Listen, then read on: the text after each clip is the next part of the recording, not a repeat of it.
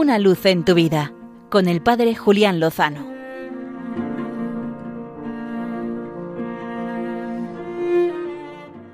Muy buenas amigos de Radio María. En esta semana ha sido noticia un joven madrileño que presentó una denuncia por haber sufrido un acto de violencia, de odio, de discriminación. Toda la sociedad se puso en pie, como es comprensible, ante un acto de violencia injusta y discriminatoria. Pero en algunos momentos parecía que la respuesta ante el presunto odio era mucho odio. A los pocos días el joven se retractó y confesó que había mentido, que no había sido víctima de tal delito. Lo cierto es que el odio existe porque el corazón humano está herido y por eso reacciona con tremenda violencia ante la mentira, ante la manipulación, ante la desorientación, ante la agitación de sus pasiones. Esta semana escuchábamos en el Evangelio la receta de nuestro Señor Jesucristo ante el odio. Amad a vuestros enemigos, pedid por los que os persiguen, bendecid a los que os maldigan. Vivir en la caridad de la verdad, en la justicia, o como dice San Pablo, no debáis a nadie más que amor.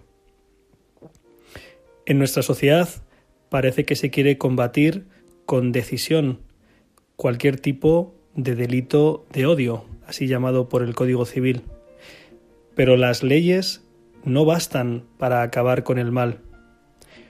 Solo la transformación, la conversión del corazón, la determinada determinación de obrar el bien y desterrar el mal, de hacer a los demás aquello que deseamos que hagan con nosotros, la llamada regla de oro de nuestro Señor Jesucristo, eso, eso sí puede desterrar el odio de los corazones y de las sociedades.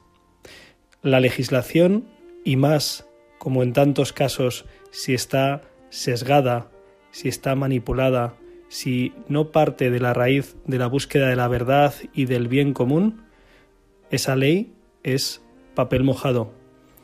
Por eso, paradójicamente, en nuestra sociedad se denuncia con mucha frecuencia el odio y éste crece. Se denuncian las manadas y éstas se multiplican, porque no vamos a la raíz, que es la conversión del corazón. Nuestra esperanza es Cristo, nuestra esperanza es la gracia, nuestra esperanza es que el Señor pueda realizar en nosotros su obra de transformación, de rescate, que nos permita amar a nuestros enemigos. El bien que, como dice San Pablo, vence al mal. Venced el mal a fuerza de bien.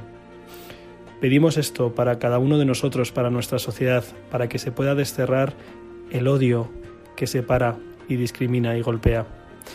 Por eso invocamos al Señor y estamos convencidos de que con Él, de su mano, lo mejor, seguro, está por llegar.